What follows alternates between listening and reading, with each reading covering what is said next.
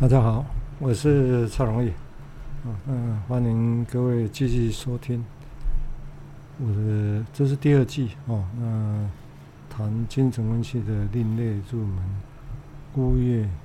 苔藓没有雪花啊。那第一季，我想大家如果有听过的话，大概会理解我大概是从维尼口的这一篇对，就嗯。恐惧的不是啊，对崩溃的恐惧，嗯，不好意思哈。那从这个文章来谈一些精神分析的一个另类的入门啊。那我想，那如果大家可以多少可以理解，简易的来讲是说，那在第一季里面是就理论的层次上稍微谈一下啊，虽然也也不能说这样就是精神分析的全貌了啊。我想，至少是透过维尼口的一个眼光去看的是说，在从 depression 失落啊，然后痛苦跟忧郁这样的情绪下来看生命发展的早期啊，那那些早期的经验如何影响到后来人人的关系，以及在诊诊诊疗室里面啊会呈现什么样的一个样貌。啊，我想大概多多少少会有一些理解啊。我想，那但这个地方当然会碰到一个难难题，是说，那我讲难题当然指涉的是，这在临床上会是怎么样的情况呢？啊，我想这个是大概第二季整体的目的会是这样啊，所以第二季主轴我会是以一些案例的说明啊。那当然我不便说我个人的案例啊，我想。我说的一样是维尼口这篇文章，在对崩溃的恐惧这篇文章，它的后半部谈了四个例子啊。那我借着这四个例子来进一步说明。那这过程当然也会在有些地方也会再重复的稍微的说明一下啊，先前曾经有的一些概念啊。那因为。对金融系来讲，理论跟技术啦，跟临床其实是交交错的，交错很难谈所谓的理技术临床，就是讲怎么做这样的技术啊，势必都是任何的作为本身哦，都是有它的理论的一个作为基础啊，来作为想象啊，这可能要怎么样说，怎么样去想这个事情啊，我想这是一个，你先跟大家再说明一下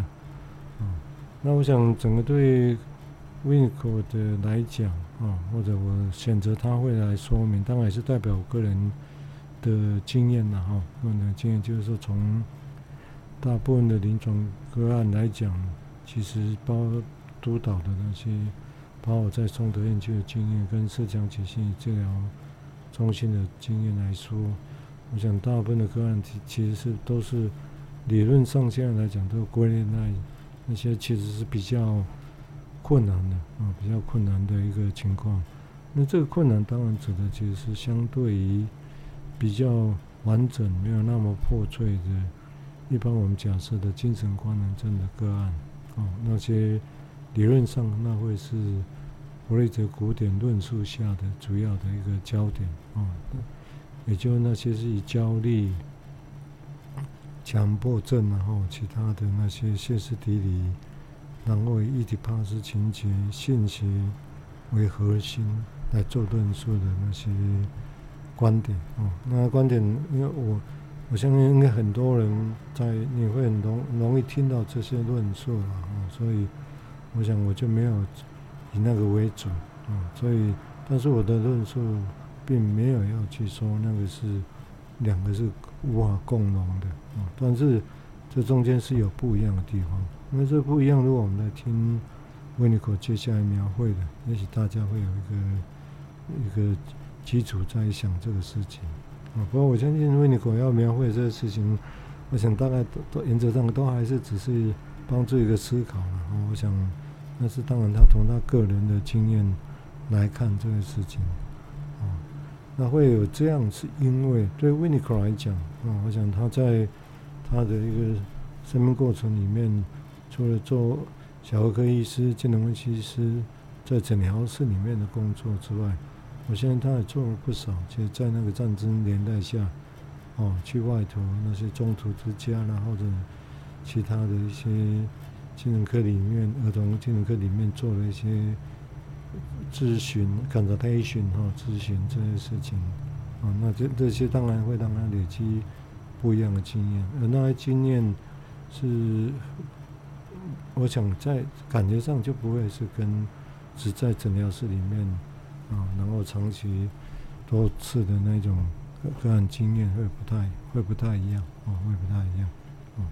那但是因为我相信也因为他有这个经验，所以他描绘出来的那些个案的情境跟理论啊，我想其实反而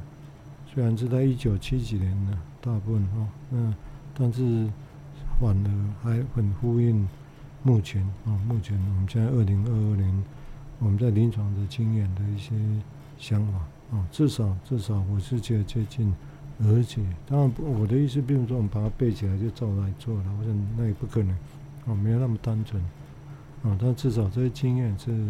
更贴近了啊，更贴近我们现在在临床做的这些情况啊，OK，好，那这大概我。在第二季的第一集哦，我大致的这样的一个描绘的情的说法啊，那当然整个对上一集大概我稍微的重整一下哈，我想整个接下来谈案例，为什么他这样讲，他会比较有一个清楚的脉络哈。我想对 Inko 来讲，他尝试要去处理的那些人的受苦啊，pain。人的受苦经验来讲，我想多少是跟失落有关系的。那种失落是，不是大的时候一个完整的人，父亲、母亲、朋友的那种失去的失落，不是，不是这一种，而是在生命很早年的那些破破碎碎的、片片段段的经验的失落。啊，比如说可能，比如说可能是如那个东西。嗯，比如说这断奶啦，比如说这是一个例子，啊，或者说某些情况之下，人在小时候是很自恋自大的，那一哭或者饿的时候，奶水没有马上来，这个也可能会带来对自恋来讲是很大的失落跟创伤的，哦，那这些当然是也也许也难说是一次就这样子了啊，我想或者是很多慢慢的累积。那坦白讲啊，对这一点，这这一个，这是一个理论的假设啦。哈，说如果我们真的要去讲实情上，这这那些片片段段的经验，啊，到底是怎么样的形成，然后过程一种所谓的创伤，过程一种受苦，我相信这个部分其实还需要，还值得再去细究跟想象啊那些。但是我们怎么样去想象这些事情啊？也就在那个时候人。在发展过程里面，因为失落，哦，因为你也可以说是忧郁吧，哦，在那种情况之下，那那些情况、那些经验，也人的能力、自我的能力是还没有办法去经验那些事情，所以才会有他在前面提过的是说，那那些经验其实会带到眼前，他跟周遭的人，或者跟诊疗室里面。跟治疗师、跟分析师之间的经验，会会行动出来，啊，会会就不是说出来啊，不是那个那说不出来，不知道那是什么，而且是他行动出来之后，如果那时候被经验到，他说这才是第一次的经验呢，啊，就这样说有点吊诡了啊，不过也是很确确实的，就那些。也就当年的那些，如果是有伤害、受苦，是有留下疮疤的话，那在他的能力、预过能力，他是没有去经，没有能力去经验那些事情，所以没办法记忆那些事情。但是疤留着，啊，疤留着，那些疤就像手上有一个疤在关节的地方，让你的弯度就有问题。比如说举例是这样子的话，那那些当然就会在后来跟其他的。亲日常生活，嗯，或者是在诊疗室里面，就是会会出现，会出现。只是因为那些都习惯了嘛，因为从小到大都这样子，所以不不必然会有办法很快的去理解到说，哦，原来那些反应跟那个人会这样想，哦，对某些人会怎么反应？原来是不是其实有什么所谓的当年的那些疤，心理的创伤在那个地方啊？所以。也不是一下子可以经验得到。啊，那这个地方当然是，但是理论上它会在后来的行动化出来。当当行动化出来，我在诊疗室里面被经验到的时候，对维尼口来讲，他说那是他第一次经验那个事情。啊，那因为第一次经验，就在后来这个情境下，而且第一次就去记忆这个事情，啊，去想这个事情。为什么要讲这些？讲这些的意思，其实最。跟跟技术有关系的，就是说，那并不是哦，我们把事情抓啊，去找以前的故事，他把他故事说出来，哦，然后就是这个样子，不是，那是没办法说的，那是用我的说法，就是那个是那些很早期的那些创伤经验，就创伤在那里留下一个疤，但是你可能不自觉不知道，哦，所以你也没办法直接去说他。甚至后来知道你有办法直接去说他吗？那我觉得还是有它的难度。那是因为你假设我们哪怕我们假设说那一个情境下就好像一个荒原荒凉的地带，那一个人生下来，他在那个情境下，他必须要让自己活下去，内在世界本能上哦会有那种力量，他要活下去。但是显然的，他需要外面的人来帮忙他。来支持他，有一个母亲，或者是其他，他叫做所谓的促进性的环境，来支撑他可以走下去。啊，我想这个是很重要的事情。所以对维尼口来讲，就是说一个人要独处的能力，其实是跟一个人能够在心里，在整个发展过程里面，能够去关切他人，他觉得这个是两个毫不违背。哦，毫不违背，哦，也就是做独立孤独的自己，跟他关切他人中间，两者其实是一体两面，或你或者说是相辅相成，也可以这么说，哦，所以也可以讲说没有独，没有真正的自己一个人的孤立这件独立这件事情的哈，如果有，那是一种，也许是比较我们一般想象比较孤僻式的，哦，比较是拒绝人的。啊，那样的一种孤单或者孤独的情境，啊，但在那种情况下，通常比较少有创意的啊，就是那种情境，这大部分像是比较在保护自己的情境下的一种孤独，就不太一样啊。所以对于尼克来讲，他用这词有时候有他个人的一个特定的一个用法在这里头啊。所以，所以只是让先让各位知道这一点啊。所以那些东西，也就是说，生命那些没有。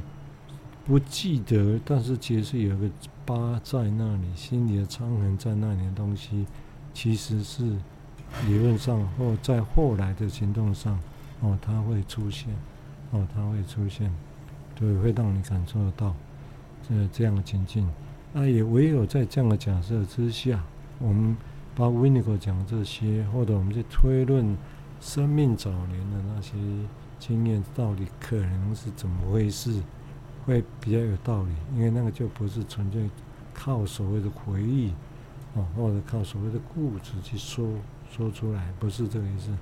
而是在后面跟人的实质互动，跟治疗师的实质互动里面展现出某些模式、某些样子，然后我们才机会有机会去推论说，哦，哎呦，这个东西这么原始，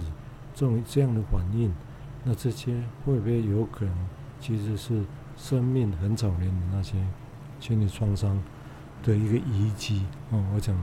这个是一个推论，所以我们现在讲的这些都是推论的哈，都都是一个实质上我们去从后面来的经验，从后面的经验再去回推，再去设想，再去想象的一种一种经验啊。我讲这是这个重点来，这蛮重要的啊。OK。好，感谢各位，好，感谢各位的收听。我现在这个大概在上半的时段哦，这个这，呃，这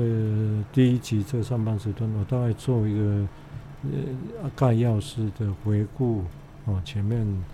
的一个第一季里面大致在描绘的一种情境啊。我想整个在讲后续的问题的时候，有些地方我会重复啊，因为我觉得有时候重复还蛮重要的啊，重复蛮重要，就是说。有些理解会会会有不一样的理解啊，我想好，那感谢各位哈。那我接下来我要就用他的后面的例子里面来讲啊。那会会这样，是因为对维尼狗来讲，我相信根据我们的经验呢，都要是一个你要去经验跟谈这些事情，其实都是很痛苦，而且是很耗时间的。这这是所以并不是说我们现在心理治疗，所以分析几项，然后就特别故意拉时间，不积极的走快一点，不是这个意思哈。等一下这个例子你就可以说明。可以，也许大家可以去想象这个事情，啊，有些事情真的就是难，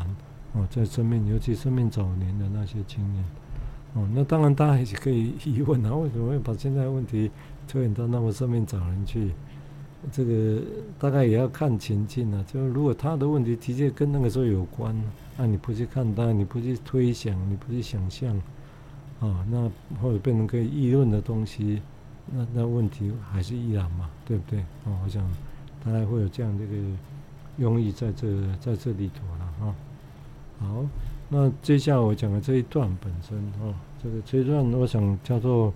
一种在分析里面那种徒劳无功的哈。我想就是虽然只有几行几段，但是我想可能也是对，就花个几次几次的时间来几节的时间来稍微描绘一下它啊。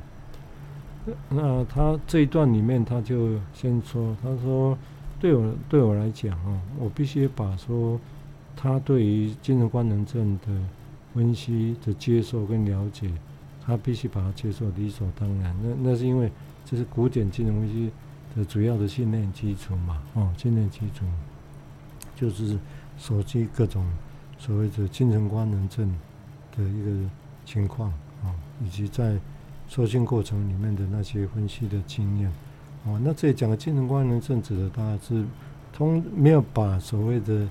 忧郁摆在里头啊，就就古典来讲讲的大概指的是焦虑、强迫症啊，哦，其他的那些歇斯底里啊，这主要是大意是讲这些问题比较比较，或者是惧恐惧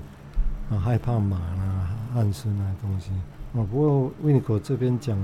对于恐惧，把恐惧对于崩解，他这个恐惧就就更深刻了啊！就是推论到了，就不再只是两三岁的伊底帕斯情结啊，或者是对阳气的被阉割的恐惧啊，他把它意图推展得更深刻啊。但是在人，我们必须设想一下哈，在那个情境下，人会怎么样来？人是怎么样的过过自己的日子呢？他如何的可以去过得下去呢？啊，在这种经验下，生命下来只有一个人就活在这个世界上，那周遭的人能够真的去呼应，能够去对应，能够去给予这个小孩子本身真正他需要的东西吗？而且是适时适量的给予，这个事情有这么容易吗？啊所以其实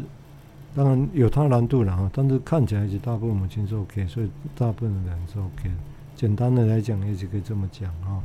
所以他这一句就先把它说清楚，之后其实是意味着他他其实大意的知道精神官能症的一个分析的经验到底是什么啊。所以他说他就在这个假设下啊，假设他已经知道基本的。古典的那些对于精神分析，诶，精神官能症的那些分析的经验，哦，所以他说，在这个假设的基础下，他他就说，哦，他这样讲说，但是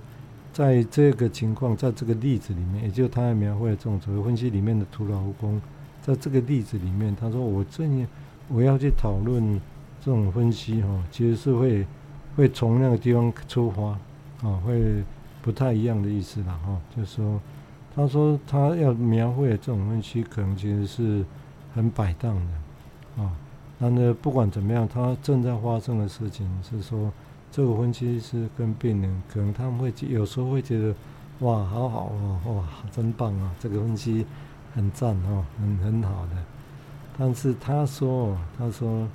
这有点很很尖锐，但是我觉得还蛮是。他说，但是这种有时候这种感觉哈。其实有时候在精神官能症的分析里面，其实是一种共谋，也就是说，治疗师跟个案的共谋。那我为什么我等一下会说哈？他因为他说事实上啊，事实上，有些个案他们的问题其实是属于精神病的，而不是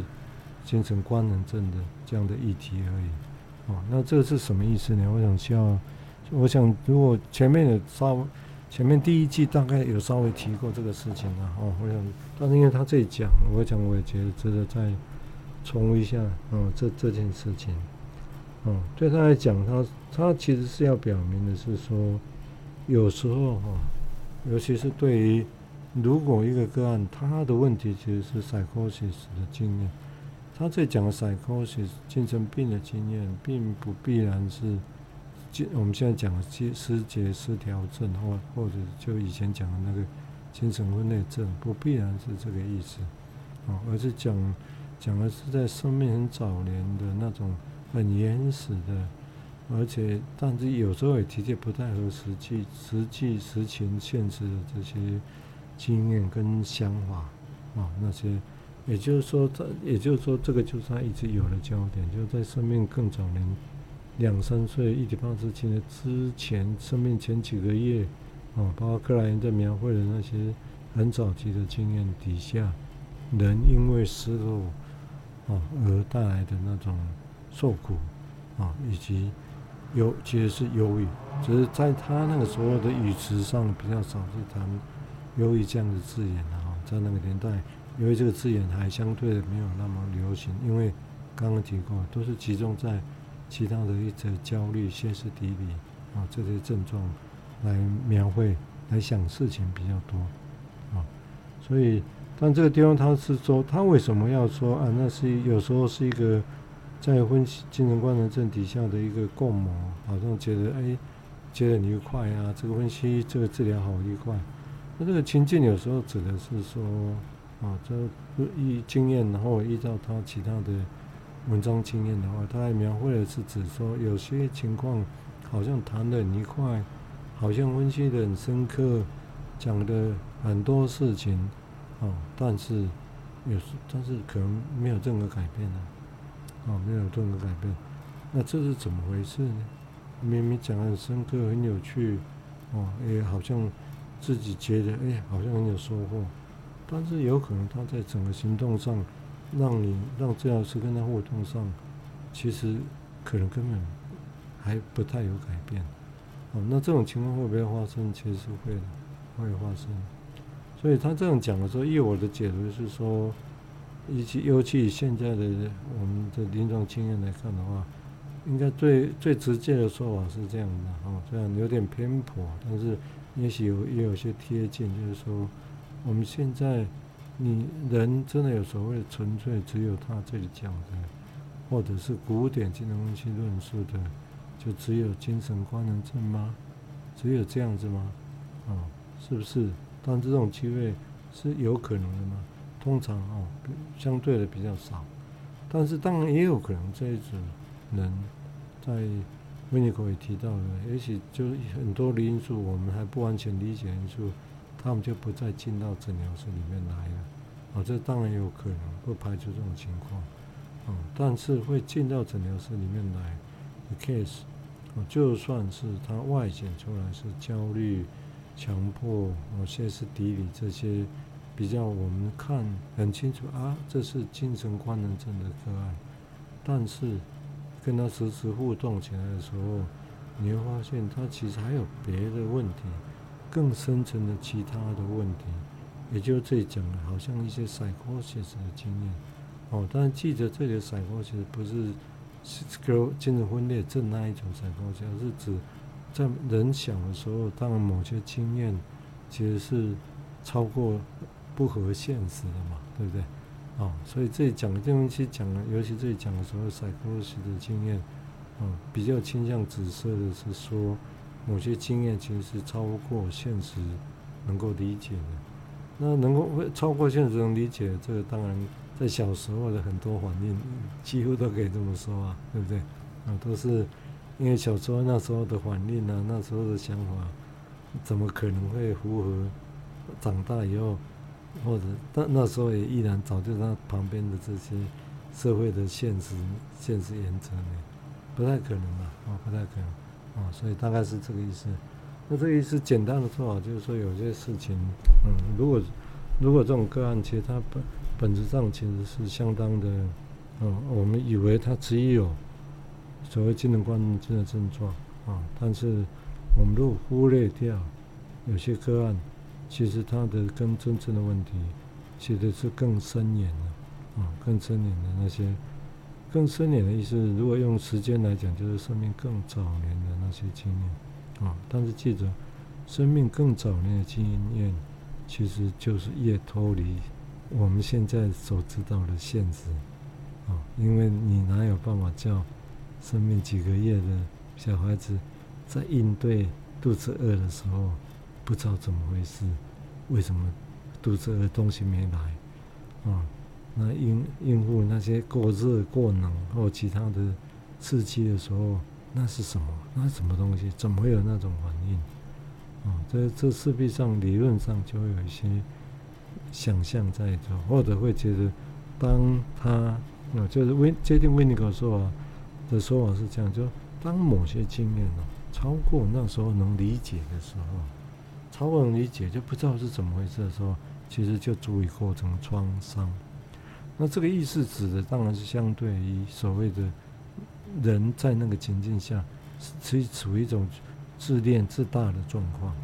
啊，所以对于不解的东西，当然就会打击他嘛，对不对？就对人的自恋跟自大，就是就是一种挫折嘛，就好像说我怎么会不知道这个回事？我怎么没办法解释这个事情呢？哦，那但是它怎么发生的呢？为什么肚子这么饿？我们现在讲说肚子这么饿，这种大人的说法，小孩子我们在想象，那肚子饿的时候，小孩子是怎么来经验啊？有没有可能经验的，就好像要死掉一样啊？肚子饿会不会死掉？会啊，对不对？哦，太厉害的话，哦，所以会不会这种感觉就好像很可怕的，像死掉一样？但是在那个时候，大概也许假设是这种感觉，就有点像以我们现在角度讲，那哎啦，这个。有层次之分嘛？你要不要饿很久，对不对？哦，除非是那样子才会死掉嘛。但那个时候我们大人呢，活得很久之后，我们从我们的现实原则，我们已经有经验去区分出啊，肚子饿到会饿死，这个中间可是差很多，对不对？那是，但那是后来的经验呢。哦，在刚开始的时候，我想可能不必然会去。知道这些经验，哦，所以因为他没办法解释的时候，没办法知道是怎么回事的时候，记得对维尼克来讲，对人的自恋跟自大，自大就会构成一种创伤，啊，但那种创伤，他当然要活下去，他会去防卫它，防卫它，啊，我想这个字就比较接近这里讲的所谓的，啊，不是只是精神官能症的那些分析。伊底帕斯的分析啊，现学的那些分析就这样而已，而是是不是其实有一些更潜在的啊，不合现实的，或者说是更生命更早年留下来的那些生命经验，或者是创伤啊，那当那些在后面来再出现在后来人生的时候，当然你会觉得根本不合现实。啊，不合现实，只是这种不合现实会大到，是不是被诊断说所谓的是精神分裂啊，失节失调，是不是这样？那就倒不一定了哈，倒不一定。只是如果我补充先前提过的一个英国另外一个分析师比用的说法来讲的话，我想也可以说这样是不为过。任何的人啊，包括我们啊，任何的人，其实在发展过程里面。几乎不可能没有这些残留遗迹这些经验，对不对？所以他才会说有文章在谈说所谓的我们在人的人格里面所谓的精神病的部分跟非精神病的部分，指的大概这个意思哦，就是大概有那一种所谓的精神病的部分，其实就是会成为人格的一部分哦。那不不是说你现在是精神病。而是在就算是正常的人里面，在人类人的人格结构里面，几乎也都会有这种成分啊。这这种成分指的是也会有所谓的 psychotic part 精神病的部分啊。那记得我想这两个，我刚刚讲的那个，不用讲的那个，跟这里讲，我是觉得应该是有一些贴近，哦，指的大概都是生命早年的那些经验，哦，但是其实是事过境迁的。以现在来讲，当然是不合现在的现实，对不对？所以我们会说不合现实，所以那是一种 psychotic 精神病式的一种一种经验，啊，我想这是一个。我们现在只是先讲第一段，然后我想这第一季我先把整体上再回顾一下、温习一下哦，然后我们接下来再慢慢去哦去描绘这个事情哦。那当然我也是采取慢慢细节的一个描绘了啊，我想会是这样的情况。好，感谢各位哦，感谢各位，我是蔡荣宇哦。那这是孤孤叶苔藓没有雪花精神分析的另类入门。第二季第一集，好，今天就先到这里，好，谢谢。